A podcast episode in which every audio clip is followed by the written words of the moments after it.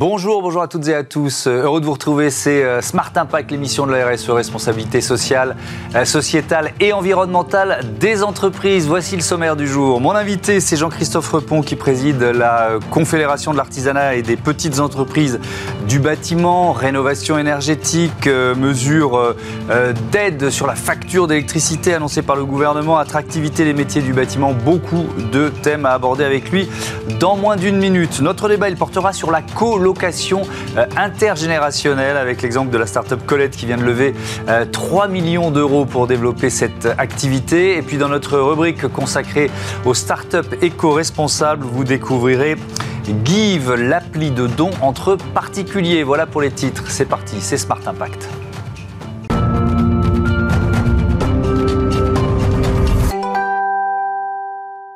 L'invité de Smart Impact avec nous en duplex, en visioconférence. Bonjour Jean-Christophe Repon, vous êtes euh, chef d'entreprise, président de la Confédération de l'artisanat et des petites entreprises du bâtiment, ancien rugbyman professionnel aussi, je le rappelle à chaque fois, champion de France avec Toulon en, 1992. Ça pose le bonhomme un petit peu quand même. Avec la, la CAPEB, vous représentez près de 60 000 entreprises. Je voudrais commencer sur euh, ce qui est central et ce dont on parle si souvent dans cette émission, la rénovation énergétique, elle dépend en grande partie de euh, ces artisans, de ces PME le, tissu économique du bâtiment est constitué de 95% d'entreprises artisanales, ce qui veut dire que, inévitablement, si pour euh, l'État et pour les citoyens la transition énergétique est une priorité, elle ne se fera qu'avec les artisans du bâtiment et que je représente, et vous l'avez dit, à plus de 60 000 entreprises adhérentes. Et donc, oui, pour nous, c'est une priorité. Euh, on s'est formé depuis plus de 10 ans sur les compétences spécifiques à la transition énergétique avec des moyens mis par les euh, pollueurs sur le marché. Donc, nous, avons un stock d'entreprises formées. Puis, euh, quand on fait de la rénovation énergétique, en fait, on ne fait que de mettre dans les règles de l'art nos compétences, c'est-à-dire les DTU, et mettre en place nos diplômes. Donc ça veut dire que isoler, ventiler, réguler euh, un habitat, c'est quand même des métiers, je dirais, euh, de base, régaliens de notre activité. Et donc, nous sommes prioritairement engagés dans la, dans la démarche du RGE et de la transition énergétique. Après, mm. euh, le marché a tardé à, à démarrer et puis les dossiers complexes, jugés complexes par les artisans, n'a pas aidé à amener le maximum d'artisans vers ce marché-là au début. Euh, RGE, on va en parler dans un instant, euh, le label reconnu garant de l'environnement. Euh, effectivement, je vais redonner quelques chiffres. Vous l'avez dit, 95-96% des entreprises du secteur sont des, PME, des TPE. Ça représente 47% des salariés, 78% des apprentis formés, voilà un rôle essentiel, et 46% du chiffre d'affaires. On, peut faire maintenant un, un zoom ensemble sur ma prime rénove ça marche ou alors c'est trop compliqué à mettre en œuvre? Est-ce que c'est un peu ce que vous décriviez en disant parfois on, s'y perd? Ça commence à marcher, c'est-à-dire qu'en volume, en nombre de dossiers portés par l'ANA actuellement, c'est plutôt correct. Après, nous, ce qui nous désole, et sur, le domaine sur lequel on travaille, c'est de dire qu'on n'a pas plus d'entreprises dites qualifiées, ce que vous disiez, euh, RGE, que nous avions quand nous avions 200 000 gestes. En gros, euh, ma prime rénov est passée de, de, de, 200 000 gestes à 800 000 gestes et nous avons le même nombre d'entreprises qui font ces 800 000 gestes. Ce qui veut dire que pour nous, c'est une déception et on voudrait qu'on ait de plus en plus d'artisans qui rentrent dans cette démarche.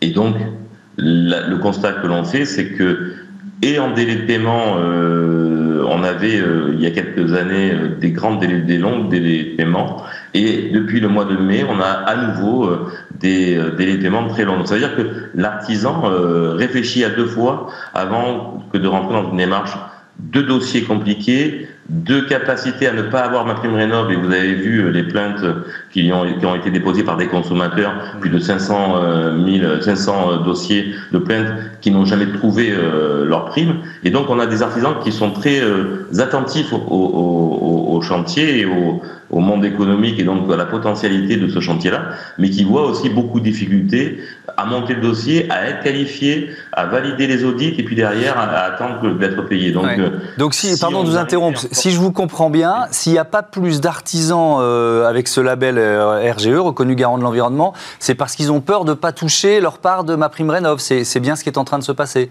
Si on est mandataire, on a peur de ne pas toucher euh, et si on est juste à la, au montage du dossier, c'est le client qui touche MaPrimeRénov, qui touche l'argent de MaPrimeRénov, et lui, s'il tarde à, à, être réglé, ben nous aussi, notre facture est décalée d'autant. Donc c'est tout un contexte qui fait que, vous l'avez redit, hein, 96% du milieu du bâtiment sont des artisans.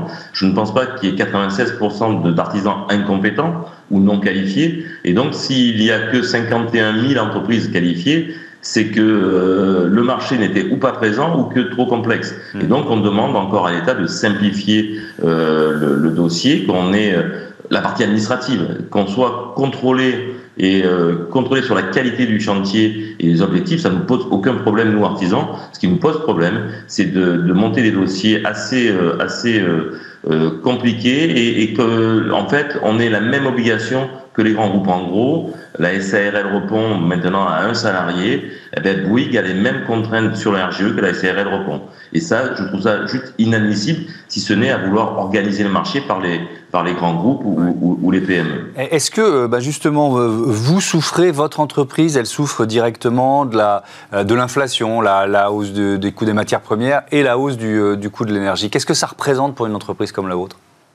Bien évidemment que nous souffrons depuis plus de deux ans de, de la hausse des prix des matériaux. Nous avons connu, nous, en, avant, en avance de, de, de, de l'ensemble de, la société, une hausse dès la sortie du Covid sur les matériaux et notamment le bois au début, puis après l'acier.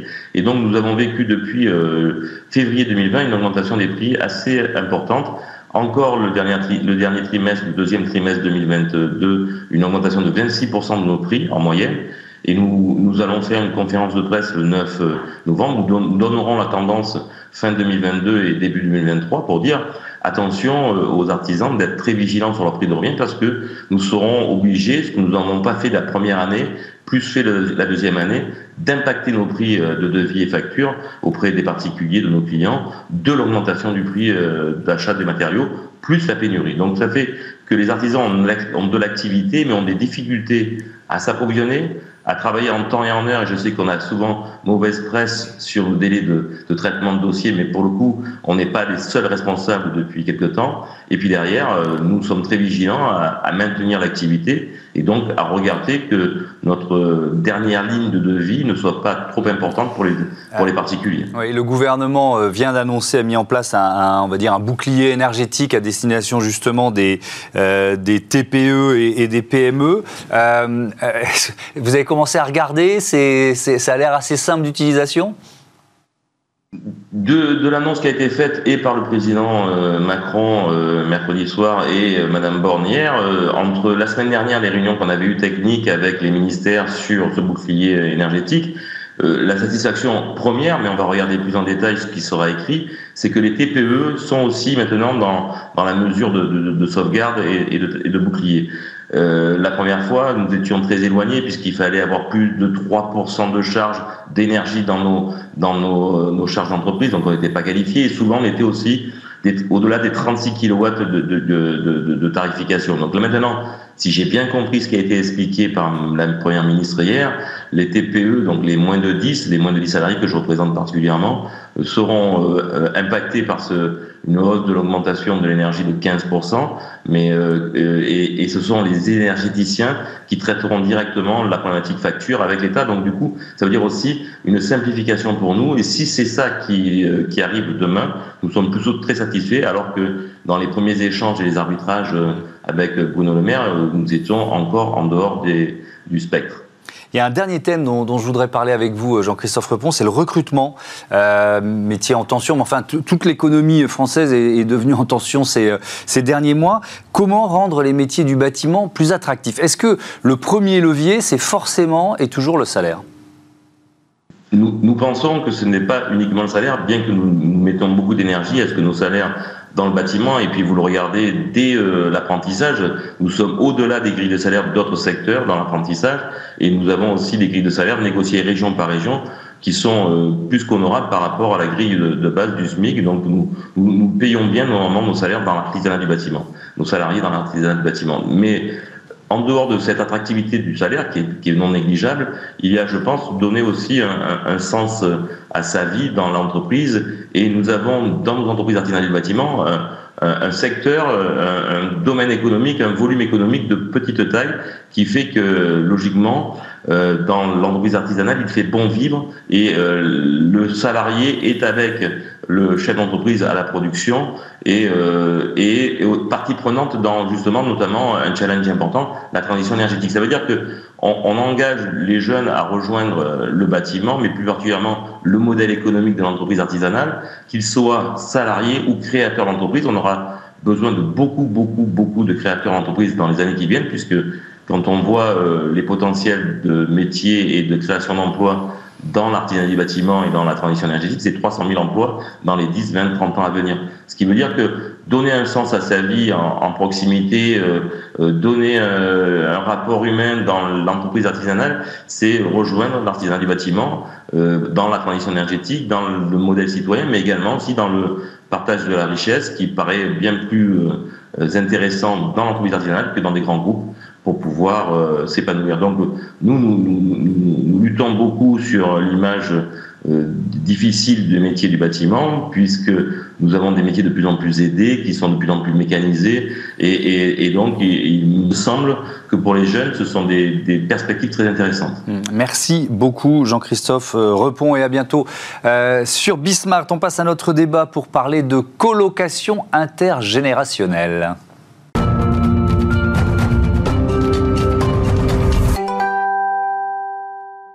Le débat de Smart Impact. Je vous présente tout de suite mes invités. Euh, Justine Renaudet, bonjour, bienvenue. Vous êtes la cofondatrice de Colette. À vos côtés, Andréas Gall, bonjour. Bienvenue à vous aussi, le directeur général délégué de la société de gestion euh, Xange. Euh, on va présenter Colette en, quelques mots, créée en 2020 avec David Josette et Alexandre Gosset. C'est quoi le principe déjà? Oui, alors le principe, c'est de la cohabitation entre générations. Mmh. Donc concrètement, on aide les jeunes de moins de 30 ans à s'installer chez des seniors de 60 ans et plus qui ont une chambre libre à louer chez eux. Donc euh, rien qu'à Paris, typiquement, il y a plus de 100 000 seniors qui disposent vraiment d'une chambre vide. Donc c'est vraiment un réservoir euh, inexploité de logement pour les jeunes. Comment ça marche? C'est une plateforme numérique, tout simplement? C'est Vous faites la, mise en contact, quoi? Tout à fait. On est une plateforme en ligne, donc euh, ce qu'on appelle euh, un peu dans le jargon la marketplace. Donc on propose des offres de chambre chez l'habitant et on a des jeunes qui vont venir s'inscrire. Et après une phase de euh, complétion de profil, ils vont pouvoir faire leur demande de logement chez l'habitant.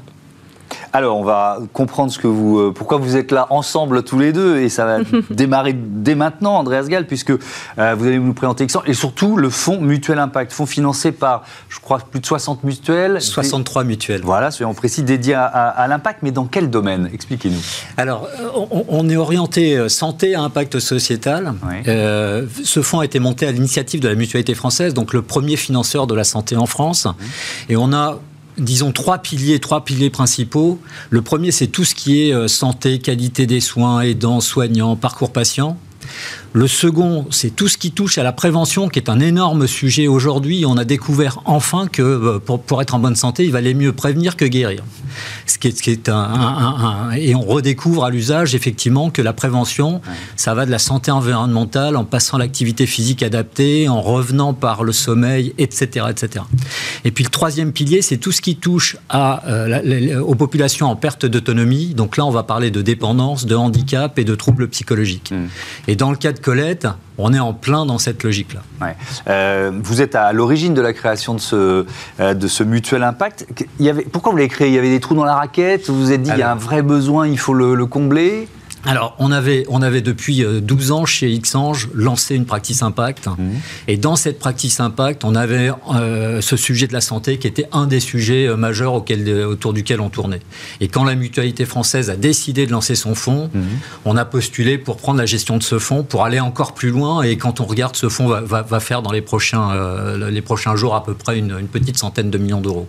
En réalité, c'est un gros montant dans l'impact. c'est un levier de transformation qui est majeur. Ouais, majeur. Et puis on voit bien aussi que dans l'impact, on est dans une maturation du segment hmm. qui est très forte et que cette maturation passe par des tailles de fonds plus fortes et des montants investis plus forts. Hmm.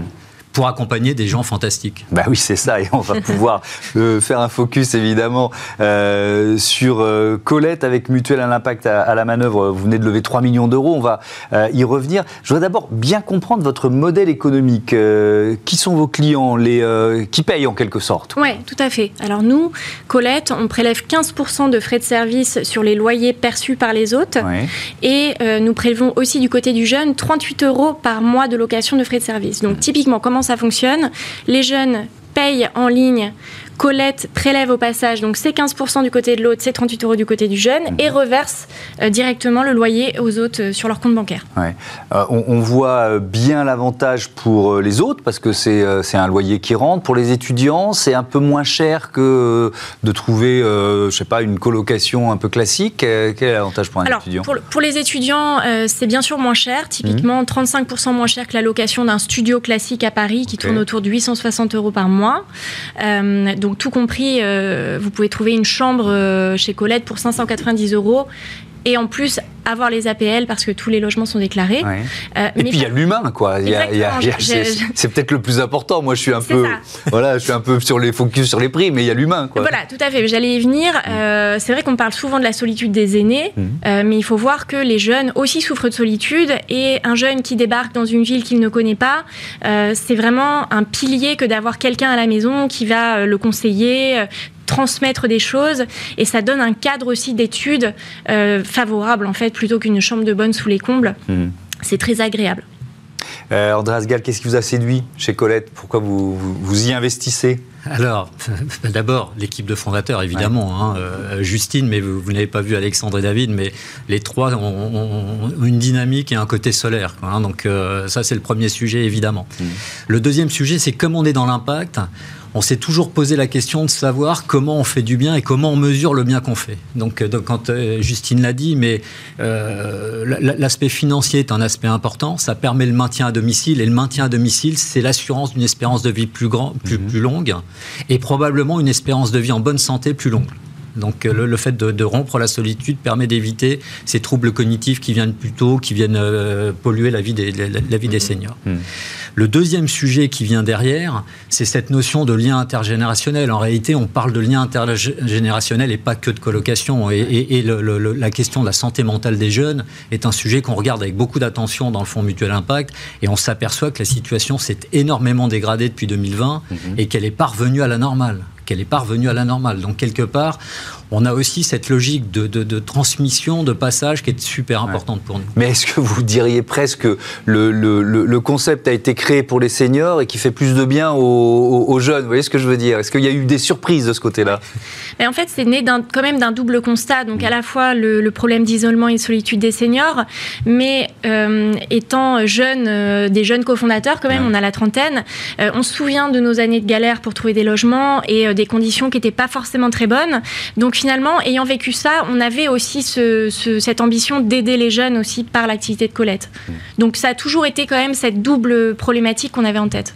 Donc vous avez levé 3 millions d'euros, c'est votre second tour de table, si, je ne me trompe. Mmh, mmh. Euh, quelle est la stratégie de développement liée à, liée à cette levée de fonds? Oui, alors tout d'abord... Parce que pour les convaincre, il a fallu, euh, j'imagine, présenter une stratégie complexe. Oui, oui, absolument.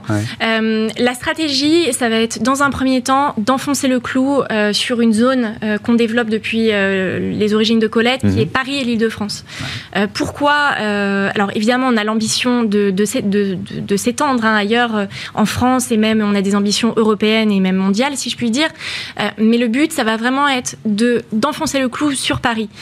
comme je le disais précédemment, on a plus de 100 000 seniors qui ont une chambre vide chez eux. C'est énorme, c'est un potentiel énorme à aller développer. Et tous les ans, Paris et l'Île-de-France, c'est plus de 700 000 étudiants. Donc on a vraiment de quoi faire sur cette zone. Donc mm. c'est le but premier de, Colette avec cette levée euh, aujourd'hui. Mm. Comment vous allez les, accompagner? Ça consiste en quoi? Il y a évidemment les 3 millions d'euros, c'est le plus important, mais ensuite? Oui, alors le, fonds mutuel impact, il a une caractéristique, c'est qu'il a 63 mutuelles à son capital. Alors 63 mutuelles sur lesquelles nous, on a bâti toute une stratégie d'accélération des entreprises financées. et, dans le cas de Colette, on, a tout de suite identifié que dans les adhérents des mutuelles, la moyenne d'âge était assez élevée. et donc, euh, on a aussi identifié que les mutuelles avaient un rôle sur l'accompagnement euh, des, assurances emprunteurs, etc., etc. Donc, en fait, tout ce qu'on va faire maintenant, c'est essayer de trouver avec eux les moyens de les accélérer à la fois de façon classique, comme une boîte innovante classique, mmh. mais en même temps d'aller chercher avec cette, cette capacité d'accélération chez les mutuelles les moyens d'augmenter leur chiffre d'affaires et de trouver des, des, des, des comment dire, des, rapidités de mise en œuvre plus grandes. Et puis un point qui me paraît important, la logique de, colocation intergénérationnelle, c'est une logique de tiers de confiance entre les générations. C'est-à-dire qu'il faut s'assurer en réalité du match correct de, la personne âgée et de la personne jeune qui va habiter en son, logement. Donc ce qu'on essaye de faire, et là où on peut faire gagner des, points à Colette, c'est de les aider dans cette, logique de créer la confiance à tout prix grâce à ces, ces, financeurs. Des financeurs qui s'intéressent à l'activité de la boîte, non pas uniquement d'un point de vue financier, mais aussi d'un point de vue impact. Mais est-ce que ça veut dire, là je rentre un peu dans le détail, mais c'est un accès au, carnet d'adresse, au carnet client de ces 63 euh, mutuelles Il y, y, a ça dans, dans, Il y a plus que ça, c'est faire des rendez-vous euh, avec les mutuelles de façon privilégiée, en one-to-one et euh, en, global. C'est animer cette relation régulièrement en faisant des réunions entrepreneurs mm. mutuelles de façon globale. C'est un rôle de la mutualité française qui accompagne cette accélération et qui euh, met en œuvre tout ce qu'elle peut pour, pour, pour, pour, pour générer de l'activité. Et au-delà de l'activité, générer des capacités à comprendre ce qui marche et ce qui ne marche pas aussi. Parce que quand on comprend ce qui ne marche pas, on évite de perdre du temps. Hmm. Donc on a vraiment toute cette logique d'accessibilité aux réflexions des mutuelles, que ce soit dans leur direction des ressources humaines, leur direction des garanties, leur direction de l'innovation, etc. Hmm. etc.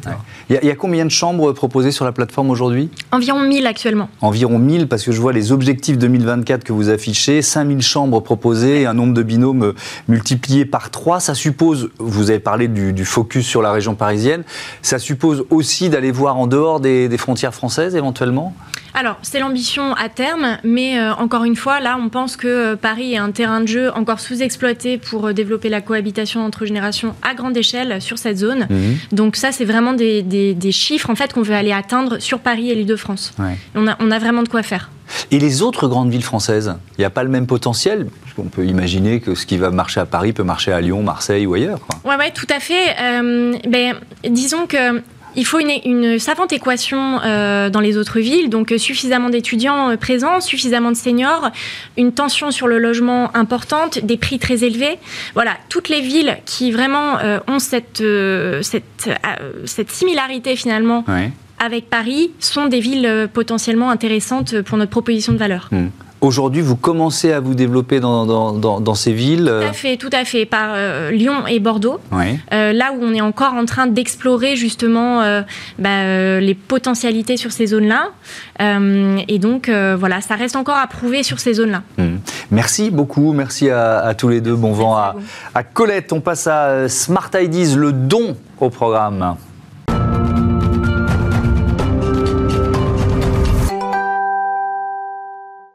Smart Ideas, notre rubrique consacrée aux startups euh, éco-responsables euh, avec euh, Florian Blanc qui est avec nous en visioconférence depuis Bordeaux, le co-fondateur de Give. Bonjour, bienvenue. Question traditionnelle dans cette rubrique. Quand, avec qui et surtout pourquoi vous l'avez créé, Give?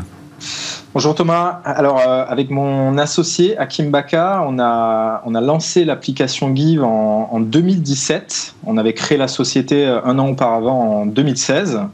Et en fait, donc pourquoi on a décidé de lancer euh, une application de don d'objets entre particuliers? En fait, à l'époque, on avait fait le constat que, alors moi j'habitais Paris, mon, associé y a habité aussi, et qu'on retrouvait beaucoup d'objets en très bon état sur les trottoirs.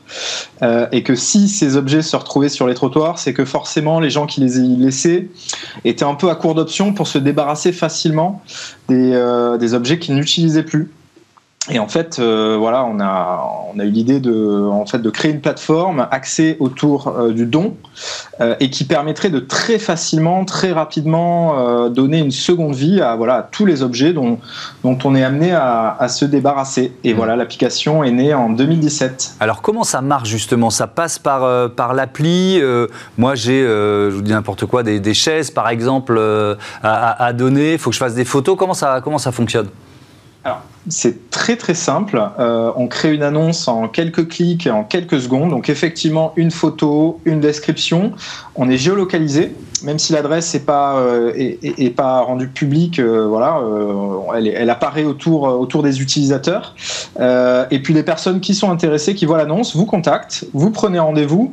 Et honnêtement, ça se fait, ça peut se faire en quelques heures. Le soir même, quelqu'un passe, récupère votre objet et, voilà. Et le don est été réalisé. Le principe, c'est vraiment d'avoir quelque chose de très simple, très rapide, très efficace. Et puis également, enfin, c'est l'esprit de l'application ludique. Et, euh, très positif parce que c'est basé autour de, la générosité des gens. Hmm. Quelques chiffres concernant euh, Give, plus de 17 millions d'objets remis en circulation, plus de 700 000 aliments sauvés de la poubelle et plus de 3 700 000 utilisateurs. Je, voudrais euh, me concentrer sur, sur ces aliments parce qu'il il y a quand même un défi sanitaire, je sais pas, la chaîne du froid, enfin comment vous réglez ça?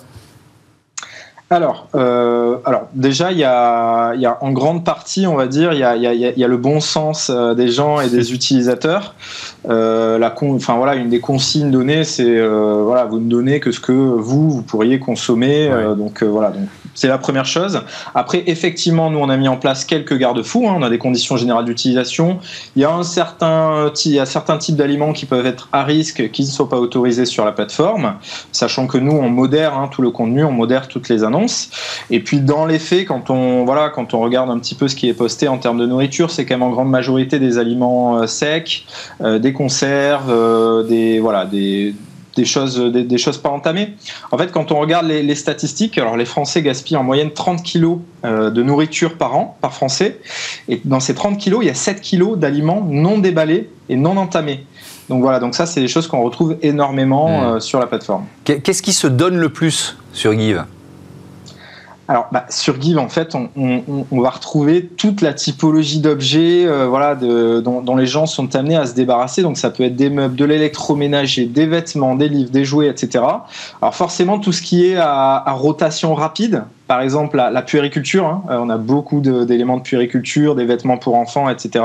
Beaucoup de livres, de DVD, euh, de choses comme ça. Mais, mais, voilà, on va vraiment retrouver tous les types d'objets. Mmh. Euh, des jouets à l'approche de, de, Noël, hein. ça, ça, ça, va arriver vite. Donc beaucoup de jouets aussi. Euh, voilà, beaucoup, beaucoup d'objets. Alors pour bien comprendre, Give, c'est une entreprise, c'est une association, c'est quoi le modèle économique?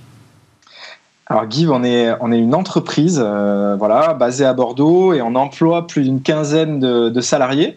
Et donc effectivement, euh, il y a nécessité d'avoir un modèle économique en face pour pouvoir pérenniser l'activité euh, et, pour, et pour pouvoir se développer. Aujourd'hui, le modèle économique, il est, il est assez simple. Hein. Il, il repose sur trois axes. Le premier, c'est un petit peu de publicité pour permettre euh, de rendre, enfin voilà, une gratuité de, la plateforme pour la plupart des fonctionnalités.